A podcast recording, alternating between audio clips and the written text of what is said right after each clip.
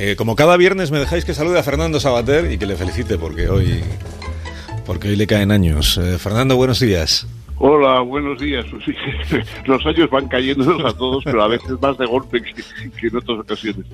Eh, bueno, yo eh, estaba escuchando y eh, me acordaba de una cosa que me escribió el otro día mi amigo Félix Ovejero en un artículo en El Mundo, eh, el que comparaba un poco esta la actitud de Sánchez eh, diciendo, bueno, pues, si ustedes quieren que yo no tenga que irme con los independentistas y con Bildu y con no sé qué y tal, eh, bueno, pues entonces absténganse o, o en fin, o, o votenme con entusiasmo, pero y él mm, planteaba, dice que hombre, que eso hubiera sido lo mismo que si eh, el presidente Johnson le hubiera dicho a Martin Luther King en sus buenos tiempos, bueno, apoye usted mi presidencia o me voy con el Ku Klux Klan, ¿no? Bueno, es, es, eh, es algo mm, verdaderamente, eh, yo creo que se puede hacer objeciones a Rivera, a cualquier otro político, pero mm, lo que verdaderamente es escandaloso es que alguien esté optando o, proponiendo que si no se le apoya suficientemente, entonces está dispuesto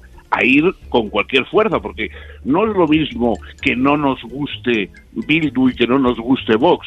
Vox no nos gusta por, porque dentro de la Constitución hay cosas y partidos que no nos gustan y, que, y actitudes que no nos gustan, pero que en fin, están ahí, están en el terreno de juego. En cambio, lo que ha significado Bildu, que viene, como se ha dicho, de ETA y que en fin, sigue teniendo el, planteamiento etarra, pero político, ahora afortunadamente de momento no violento, y lo que, lo que significa eh, Esquerra Republicana, etcétera, eso son otras cosas. No, es lo mismo que no nos gusten las dos cosas. Unas cosas no nos gustan como pueden no gustarnos las cosas dentro de la Constitución y otras cosas no nos gustan porque no nos gusta que se ataque a la Constitución y al país.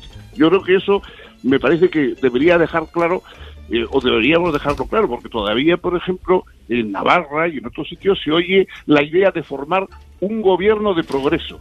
Vamos a llamar un gobierno de progreso a un gobierno en el que está Bildu, en el que están los hipocritones eh, de Geroa Bay, del, el, detestable PNV, etcétera. Eso, eso es un gobierno de progreso.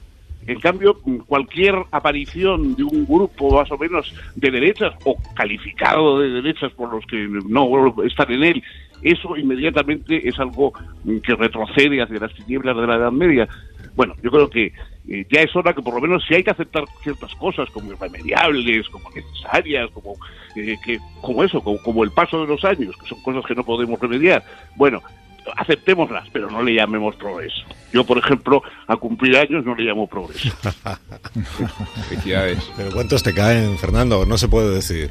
Sí, se puede decir perfectamente. Me caen 72 y yo me, me defiendo con aquello que decía eh, un popularísimo chansonnier francés que ahora probablemente ya nadie recuerda, Maurice Chevalier, cuando cumplió 80 y le decían, ¿cómo llevó usted la edad?